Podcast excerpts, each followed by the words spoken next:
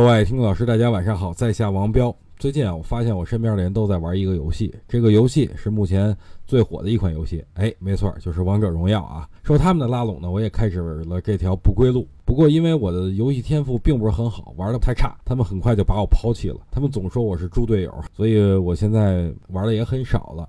不过这个游戏已经成为全球 iOS 平台收入最多的一个手游了，所以最近很多相关概念股纷纷涨停。哎，比如什么恒大高新啊，底位俩板啊，什么云图控股和三维通讯，这都是底位首板。不过这个概念能持续多久？哎，这个我不太清楚，还是要看恒大高新这个龙头能否继续发力。如果这个龙头都虚了，那就没啥戏了。但我敢肯定一点，我就是怎么玩都上不了王者了。好了，说回行情吧。继续我之前的观点，就是行情无忧，继续买入或者持股，不用太担心。最后再说一下我昨天说的话，那就是五穷六绝七翻身，我们要翻身做主人喽。